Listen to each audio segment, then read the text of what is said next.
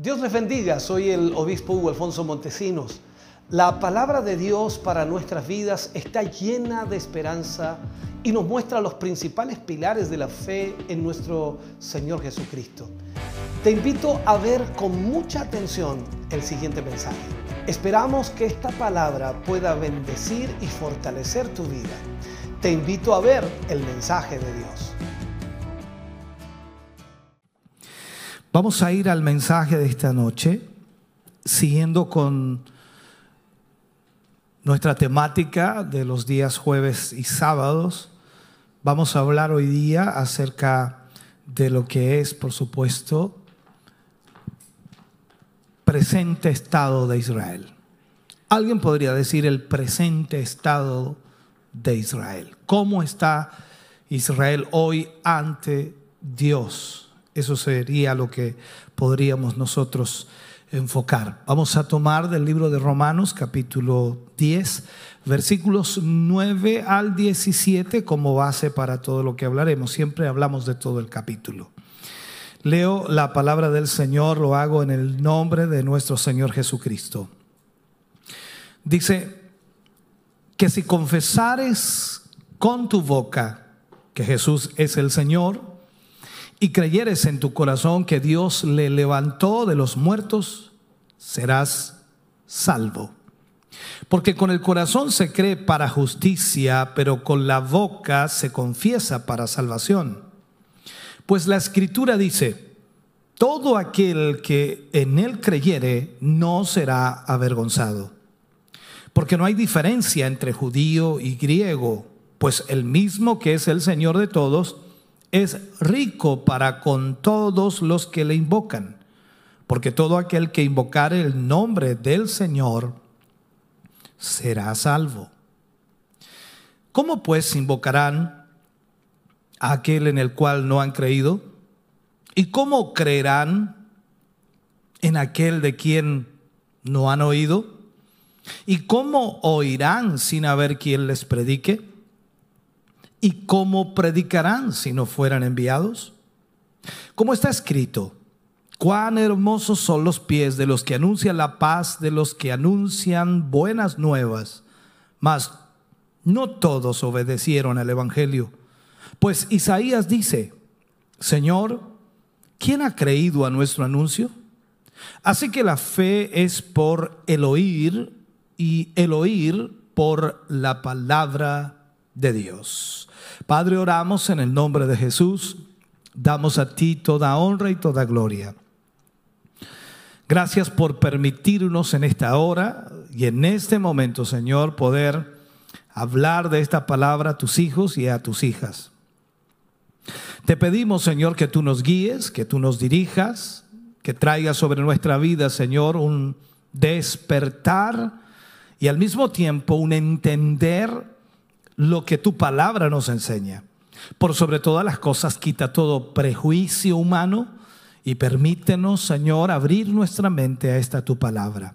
En el nombre de Jesús, te damos gracias anticipadamente por lo que hoy recibiremos para tu gloria. Amén y amén, Señor. Aleluya. Vamos entonces a hablar en el día de hoy del el estado de Israel no como un Estado, no como un país, sino que en el estado presente de Israel, hablando de lo espiritual. El libro de Romanos, en el capítulo 10, en realidad, bueno, tiene ah, en este caso un título, pero que está en el capítulo 9. Por lo tanto, hemos extraído de todo este contexto del capítulo 10 un título para poder enfocarnos. El tema de este capítulo abarca el estado presente de Israel y por supuesto también su posición actual. El estado presente y la posición actual. La salvación presente, tanto para judíos como para no judíos, es lo que este capítulo nos muestra. Hemos visto que el estado actual de Israel les presenta como perdidos, De acuerdo a la palabra de Dios, cuando leemos todo este capítulo nos damos cuenta que el estado espiritual de Israel lo, lo, presenta como perdidos. O sea, Israel en este momento no es salvo. Y esa es su condición espiritual. Están perdidos así como los no judíos lo están. O sea, todo aquel que no conoce al Señor, todo aquel que no tiene a Cristo, todo aquel que no ha recibido a Jesús, está perdido de la misma manera. La razón en sí es que Cristo es el final de la ley de la justicia propia. Aquí es donde debemos poner mucha atención para entender. La situación presente de Israel no se debe a que Dios haya mm, limitado su misericordia hacia ellos, sino lamentablemente se debe a su celo de Dios sin el conocimiento. O sea, existía un celo de Dios en Israel, pero sin conocimiento.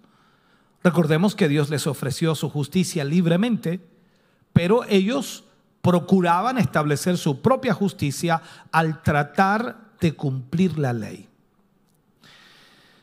Si vemos entonces la condición de Israel, de acuerdo a Romanos capítulo 10, versículo 1 y 2, dice, hermanos, ciertamente el anhelo de mi corazón, Pablo hablando allí, el anhelo de mi corazón y mi oración a Dios por Israel es para salvación. ¿Qué está diciendo Pablo? Israel está perdido, necesita ser salvo. Entonces, el anhelo de mi corazón y mi oración a Dios es por Israel y es para salvación. Porque yo les doy testimonio de que tienen celo de Dios pero no conforme a la ciencia, o sea, no conforme al conocimiento.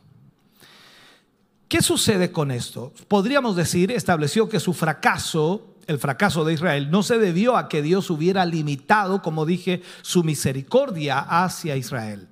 Ellos, Israel, era, eran responsables de su situación porque estaban cegados por su propio fariseísmo. Ellos se cegaron de esta manera. Entonces, como ellos se cegaron, Dios los hizo responsables.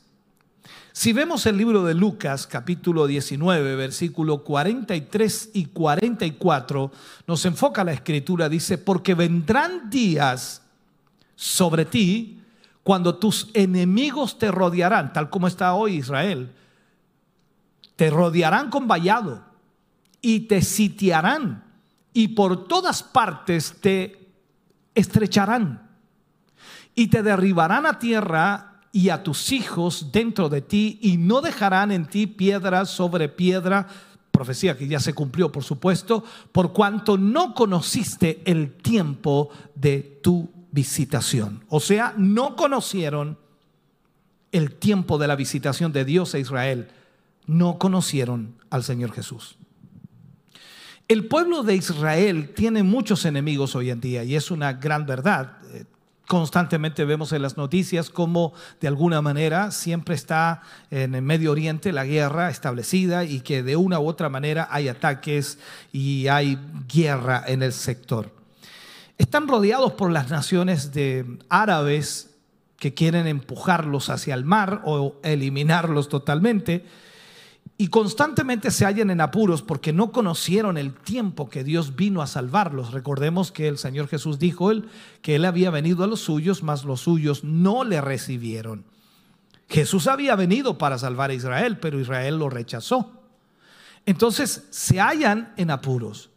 Por tanto, tal como dice el apóstol Pablo, el anhelo de mi corazón, lo dice él, y mi oración a Dios por Israel es para salvación. O sea, Israel está perdido. Hay rasgos distintivos, hermano querido, y muy obvios, por supuesto, en su declaración. Y Pablo menciona estos rasgos o los da a entender.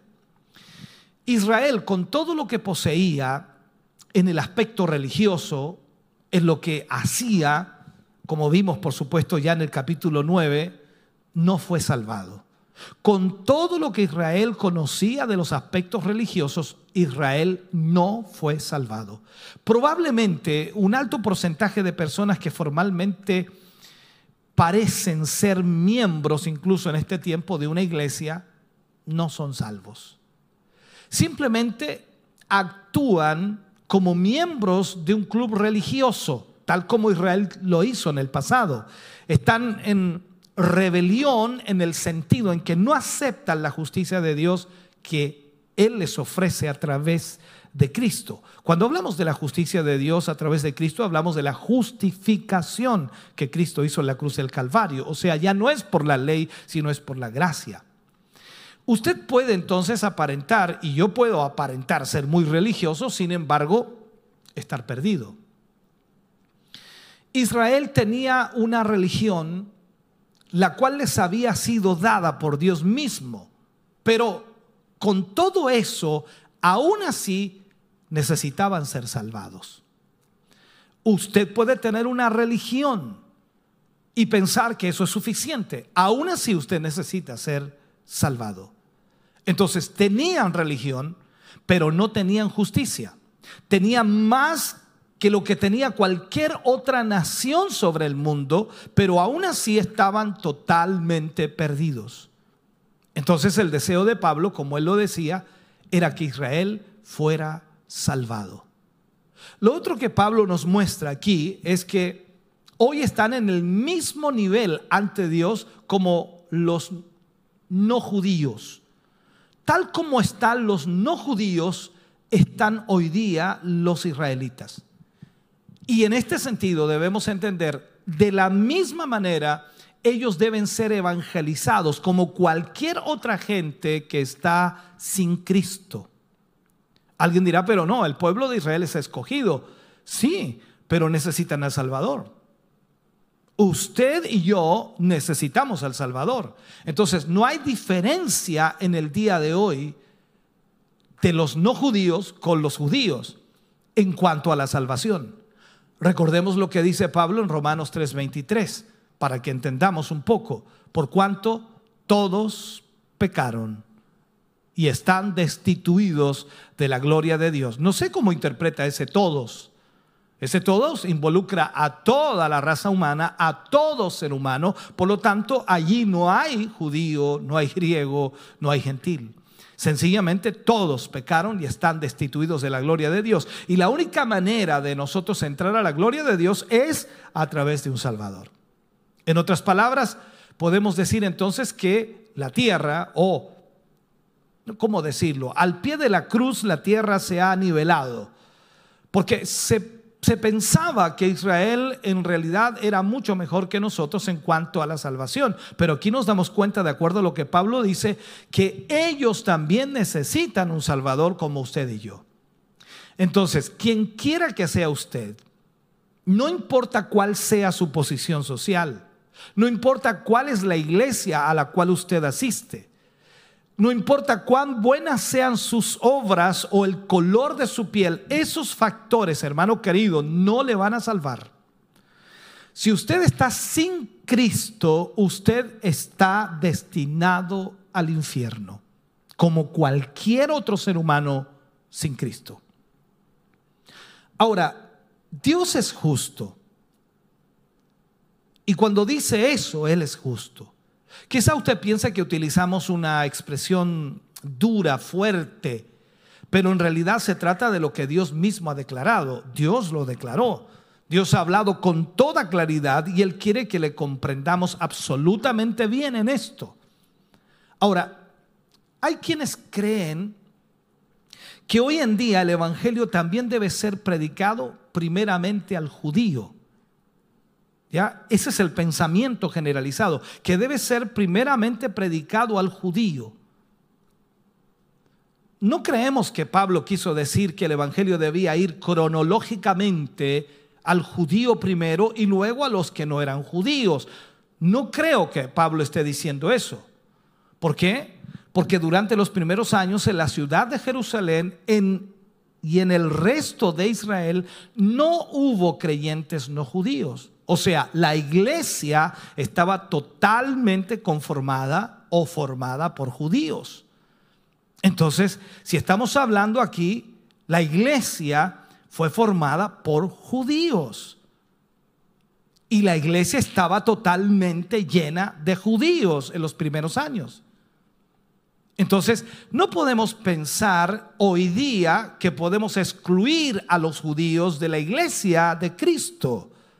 Hay que evangelizarlos como cualquier otra persona.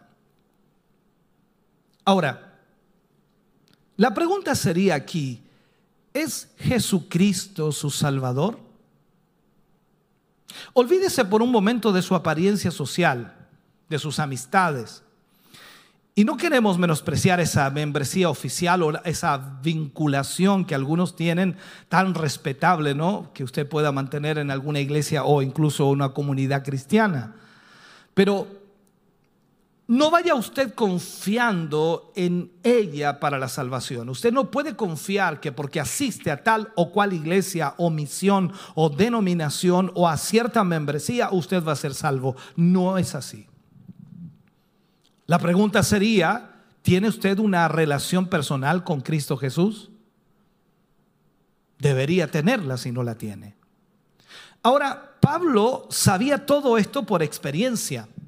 ¿Por qué? Porque él ya había sido un fariseo celoso, recuerde usted, en cuanto a su afán por servir a Dios. Y en cuanto a su afán por servir a Dios, había perseguido a la iglesia cristiana. Entonces, alguien ha traducido esto de esta manera. Yo sé algo en cuanto a ese celo. O sea, Pablo sabía lo que significaba tener ese celo supuestamente de Dios para ignorar o rechazar lo que la iglesia cristiana estaba diciendo. Entonces, no fue debido a la ignorancia de la ley que Pablo vivió esa circunstancia. Y no fue debido a la ignorancia de la ley que los mismos judíos perseguían a la iglesia cristiana, porque prácticamente hicieron de ella un ídolo, y ese fue el problema. Hicieron de la ley un ídolo. Lo que pasó fue que no percibieron que todo el Antiguo Testamento, absolutamente todo, señalaba a Cristo. Tenían los hechos, pero no la interpretación ni la aplicación. En Romanos capítulo 10, versículo 3, Pablo dice, porque ignorando la justicia de Dios y procurando establecer la suya propia, no se han sujetado a la justicia de Dios. ¿De qué está hablando? De lo que recién le estoy ministrando. O sea, Pablo nos está diciendo que los judíos lamentablemente transformaron su justicia, la ley, en un ídolo, en un Dios. No hay nada que sea más sorprendente ni que cause más tristeza que la presencia de un conocimiento intelectual de la mente de la palabra de Dios que no alcanza a apreciar su significado y poder espiritual. Es un problema serio. Lo tuvieron los judíos y hoy muchos también lo tienen. Israel era desconocedor de la justicia de Dios. Tal como lo describe Romanos capítulo 3 versículo 21, desconocían totalmente la justicia de Dios, donde vemos que se había manifestado entonces, aparte de la ley, pero testificada por la ley y los profetas. Justicia que podía ser recibida por fe en Cristo Jesús. Y eso es lo que a los judíos no le agradaba. O sea, ¿cómo puede ser que por fe ahora nosotros podamos? ¿Y qué pasa con la ley? ¿Qué pasa con los mandamientos? ¿Qué pasa con todo esto? Entonces, en contraste con esta, que es la ley, ellos procuraban establecer su propia justicia. Su propia justicia. Rechazando totalmente la gracia de Dios o lo que se recibe por fe. Así le sucede incluso a algunos lectores de la Biblia, que no han percibido en ella, lamentablemente, lo que realmente significa ser salvo. Hoy día muchos no se dan cuenta de ello. Pablo menciona algo importante en el versículo 4 del capítulo 10, dice, porque el fin de la ley es Cristo para justicia a todo aquel que cree porque el fin de la ley es Cristo. En la Biblia de Jerusalén este versículo se lee porque el fin de la ley es Cristo para justificación de todo creyente. La versión Dios habla hoy lo traduce así, porque la ley se cumple en Cristo para que sean hechos justos todos los que tienen fe. Entonces el Señor Jesucristo es el fin, es la meta.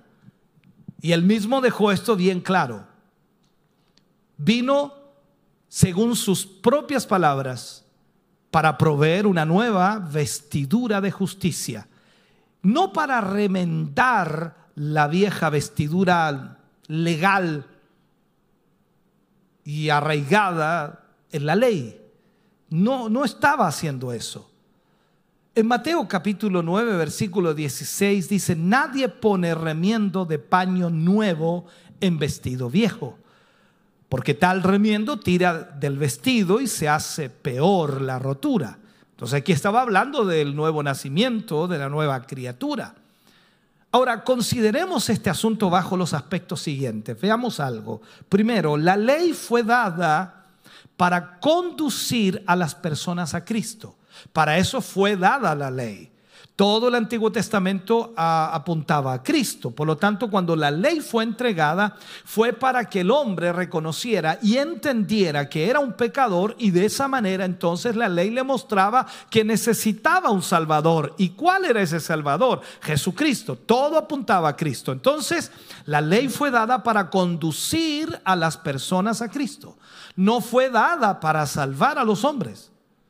La ley no puede salvar a nadie. El apóstol Pablo dijo a los creyentes de Gálatas en el capítulo 3, versículo 24, de manera que la ley ha sido nuestro ayo. ¿Qué es lo que es un ayo? Nuestro guía para llevarnos a Cristo a fin de que fuésemos justificados por la fe. No por la ley, por la fe en Jesucristo. O sea, que no fue la ley dada para salvarnos, sino para mostrarnos que necesitamos ser salvos. Nos toma de la mano de alguna manera, es lo que puedo decir, la ley nos toma de la mano, nos lleva hasta la cruz de Cristo, donde podemos ver que necesitamos a ese Salvador que está allí ocupando nuestro lugar. Entonces la ley nos muestra a Cristo, que somos pecadores y necesitamos un Salvador. Segundo, la ley llegó a su cumplimiento y a su fin en Cristo. Colosenses capítulo 2 versículo 14 dice, anulando el acta de los decretos que había contra nosotros, que nos era contraria, quitándola de en medio y clavándola en la cruz. Esta es la realidad. Entonces Pablo trata de explicarnos a través de este capítulo, como dijimos, la posición presente de Israel. ¿Qué pasa con Israel? Israel es el pueblo escogido de Dios, claro que sí, pero Israel necesita al Salvador. Israel no va a ser salvo si no tiene al Mesías, si no tiene al Salvador. Romanos capítulo 10, versículo 9 y 10 dice que si confesares con tu boca que Jesús es el Señor y creyeres en tu corazón que Dios le levantó de los muertos, serás salvo. Porque con el corazón se cree para justicia, pero con la boca se confiesa para salvación. Lo que Pablo estaba diciendo en realidad era que la persona debía poner de acuerdo su confesión de fe y su vida. Su boca y su corazón deben estar en completa armonía, expresando lo mismo. Es con el corazón que se cree. El corazón implica entonces la personalidad total, la totalidad del ser. Algunas personas hoy dicen algo con sus bocas, incluso utilizan un vocabulario piadoso de devoción a Dios, pero sus corazones están lejos de Él. Recuerde lo que dijo el Señor Jesús. Este pueblo de labios me honra, más su corazón está lejos de mí. Cuando usted expresa una confesión de su fe, es decir, lo que usted cree, asegúrese de que su corazón exprese exactamente lo mismo.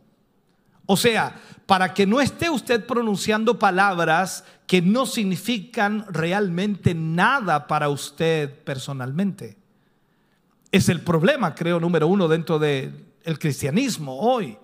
Tanta gente que confiesa cosas sin que signifiquen nada para ellos en forma personal.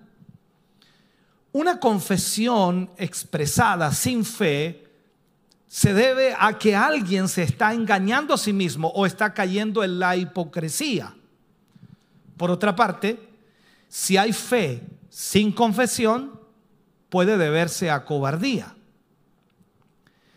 Nos parece que el apóstol Pablo estaba mm, diciendo que el apóstol Santiago tiene toda la razón cuando dijo en el capítulo 2 de su carta, en el versículo 20, que la fe sin obras es muerta. Es decir, que si la fe no va acompañada de hechos, es una fe inútil. Entonces aquí tenemos las más grandes verdades de la fe cristiana, tales como que Jesús es el Señor. Esto sería admitir, admitir que Dios se encarnó en Jesucristo y por lo tanto Jesucristo es Dios y que Dios le resucitó de entre los muertos, que es la verdad esencial del Evangelio. O sea, imagínense usted hablando con un judío de esto, diciéndole esto, él rechazará absolutamente esto porque él no cree que Jesús era el Mesías, él sigue esperando al Mesías. Entonces, ¿es salvo porque es judío? No lo es. Cada ser humano sobre esta tierra necesita al Salvador.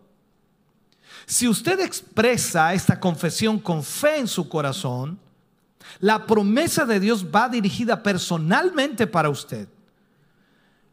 Y se resume, por supuesto, con las siguientes palabras.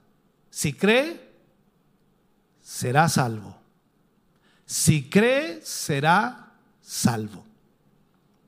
Romanos capítulo 10, versículo 12 dice, porque no hay diferencia entre judío y griego, pues el mismo que es Señor de todos es rico para con todos los que le invocan.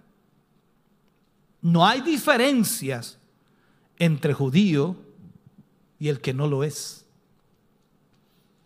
Recordemos lo que decía Pablo, por cuanto todos pecaron, están destituidos, alejados de la gloria de Dios eso lo declaró Pablo. Entonces no se puede obtener salvación mediante los ritos y las ceremonias del Antiguo Testamento, ni por la ley, ni por pertenecer a una raza. No se obtiene salvación por eso. La salvación se ofrece a todas las personas en la base a la misericordia de Dios por la fe en Jesucristo. Cree tú y serás salvo tú y toda tu casa. Las palabras de Pablo al carcelero de Filipo. No era judío, era gentil. Entonces, cuando vemos esto, Pablo trata de delinear todo esto. Y lo otro que nos muestra es que la salvación presente para el judío está también para el no judío. Podría empezar al revés, ¿no? La salvación está presente para el no judío como también para el judío. ¿Cómo lo sé? Romanos capítulo 10, versículo 13 dice, porque todo aquel que invocare el nombre del Señor será salvo. Aquí no habla nada de judíos o griegos o no griegos o no judíos, no. Tanto el judío como el no judío necesitaban qué cosa? Invocar el nombre del Señor. Más que hacer algo para la salvación. Invocar el nombre del Señor quiere decir creer en el Señor Jesucristo. Cuando vemos entonces que frente a la proclamación del mensaje, Israel no tiene ninguna excusa ante Dios. El versículo 14 y 15, Pablo expone y dice, ¿cómo pues invocarán a aquel en el cual no han creído? Y la pregunta que nos hacemos hoy es, ¿Israel ha creído en Jesús? ¿Cómo pues invocarán en el cual no han creído. Yo sé que tomamos este versículo nosotros y lo llevamos inmediatamente al gentil, pero entiéndame en el contexto, Pablo está hablando de Israel y también está hablando de los no judíos, o sea, está hablando de todo ser humano. Y luego dice, ¿cómo creerán en aquel de quien no han oído? ¿Y cómo oirán sin haber quien les predique? ¿Y cómo predicarán si no fueran enviados? Y termina diciendo, como está escrito, cuán hermosos son los pies de los que anuncian la paz, de los que anuncian buenas nuevas. Aquí es necesario comprender, hermano querido, la posición del apóstol Pablo para poder apreciar estos versículos o entender estos versículos los judíos, su propio pueblo, aborrecieron al apóstol Pablo, aunque aplaudieron a Saulo el fariseo. ¿Por qué lo digo así? Cuando Saulo de Tarso perseguía a la iglesia, los judíos lo aplaudían. Cuando Pablo se convirtió al Evangelio, los judíos lo aborrecían. De modo que Pablo les estaba mostrando lo lógico de su posición. Ellos rechazaron su alegación, por decirlo así, o el derecho de cualquier otro apóstol a proclamar un evangelio que omitiera el sistema mosaico. Iban a rechazar a cualquiera que llevara el mensaje de Pablo porque ellos rechazaban al Salvador. El problema es que el fariseísmo había degenerado totalmente lo que era la ley de Dios. Pablo aquí demostró que debían haber mensajeros.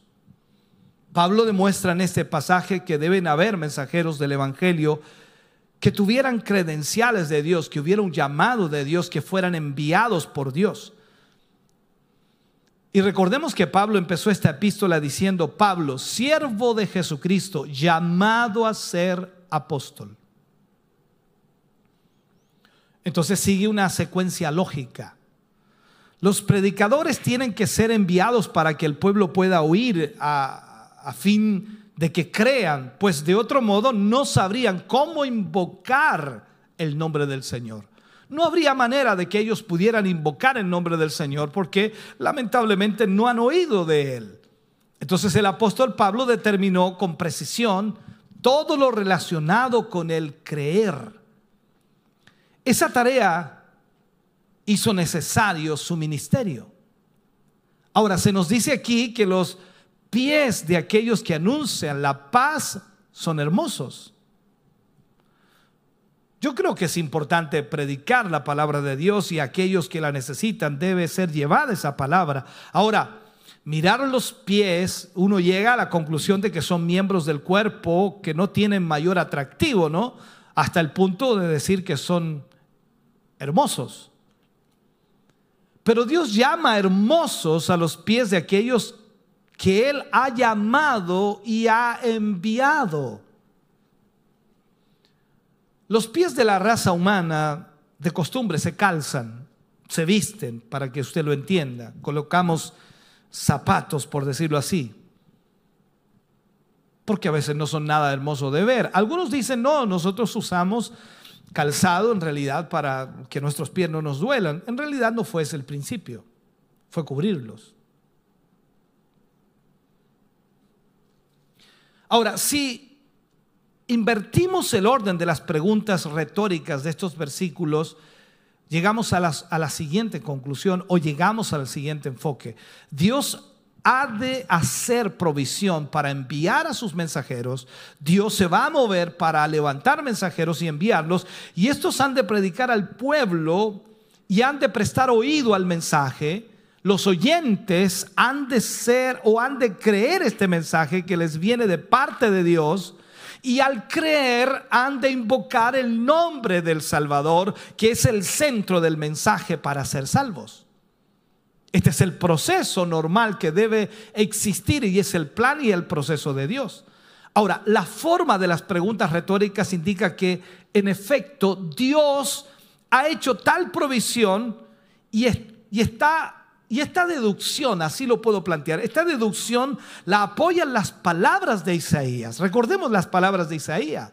Capítulo 52, versículo 7, Isaías viene y plantea esto. Dice, cuán hermosos son sobre los montes los pies del que trae alegres nuevas, del que anuncia la paz, del que trae nuevas del bien, del que publica salvación, del que dice a Sión, tu Dios reina. O sea, aún en la época profética del Antiguo Testamento, este siervo de Dios pudo gozarse por medio de poéticas figuras en la hermosura tanto de las buenas nuevas como si así también de los portadores de esas buenas nuevas. Aquí es donde comenzamos entonces a entender que Israel necesita ser evangelizado. Israel necesita el Mesías. De acuerdo a Pablo, hay un estorbo y es la desobediencia. Pablo dice en el versículo 16 y 17 del capítulo 10, en el libro de Romanos, mas no todos obedecieron al Evangelio. Pues Isaías dice, Señor, ¿quién ha creído a nuestro anuncio? Y él dice así que la fe es por el oír y el oír por la palabra de Dios. El rechazo del Evangelio no constituye ninguna excusa para no proclamarlo. O sea, si usted va a algún lugar a predicar el Evangelio y lo rechazan, no es una excusa para no proclamarlo. No quita la responsabilidad que hay sobre nosotros de predicarlo a toda criatura. Este versículo, hermano, declara, cuando leemos, el método de Dios. La fe no viene por medio de la predicación de filosofía o de psicología o de algún remedio político, sino mediante la predicación de la palabra de Dios. De allí viene la fe. Y mientras usted no oiga la palabra de Dios, no se puede salvar de ninguna manera. Entonces, recordemos, la fe viene por el oír, pero uno tiene que actuar sobre lo que oye, sobre lo que escucha. No es simplemente oír. No se trata simplemente de oír algún informe, sino el mensaje del Evangelio. Se trata de la persona y de la obra de Cristo. Es importante entonces para el mensajero vivir según la palabra de Dios y ella, por supuesto, le dará la fuerza interior y el poder exterior para llevar adelante el llamado de Dios. La fe siempre se apoya sobre una base importante,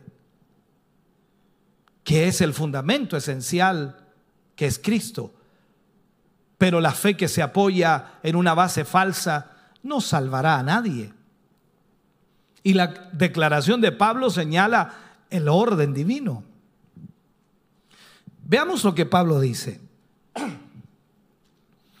Una palabra divina revelada a los hombres acompañada de credenciales que prueban su veracidad.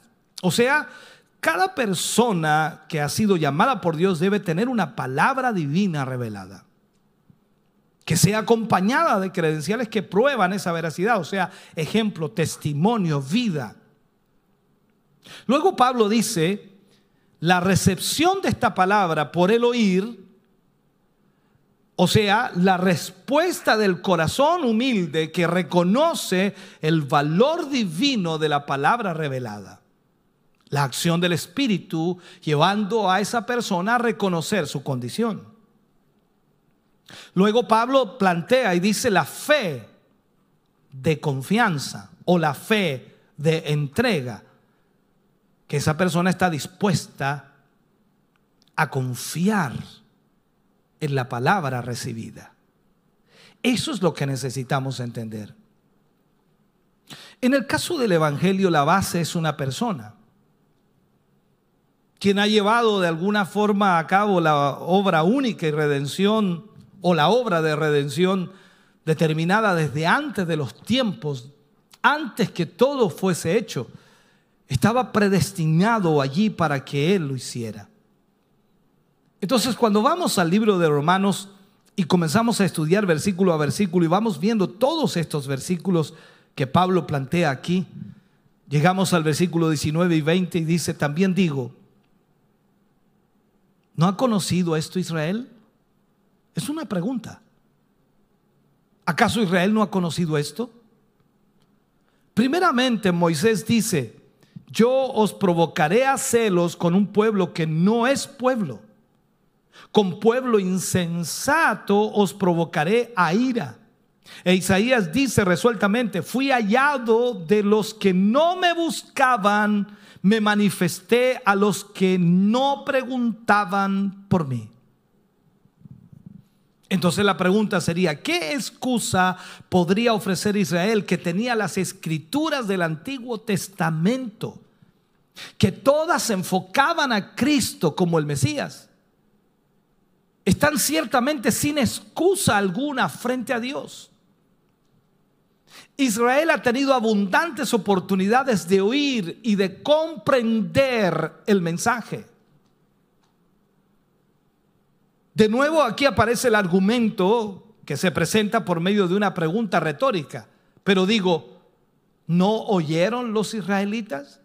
¿Acaso ellos no recibieron esto?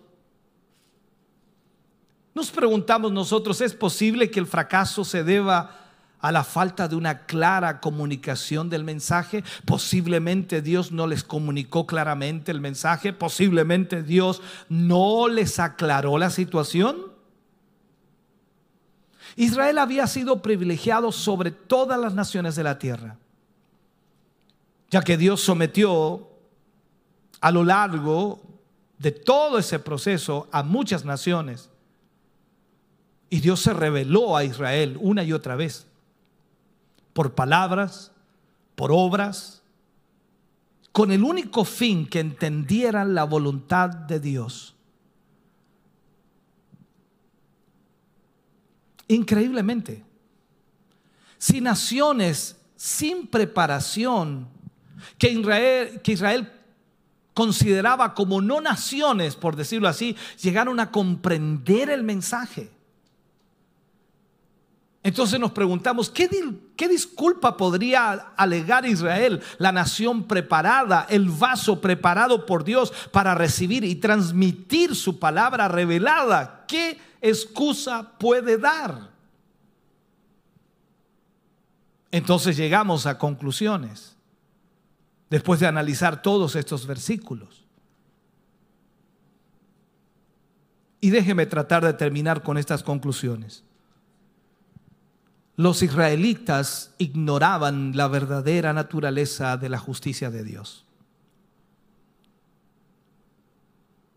De forma que erraron en cuanto a la misma esencia de la ley, creyéndose capaces de establecer su propia justicia frente a Dios por la observancia externa de ciertos preceptos.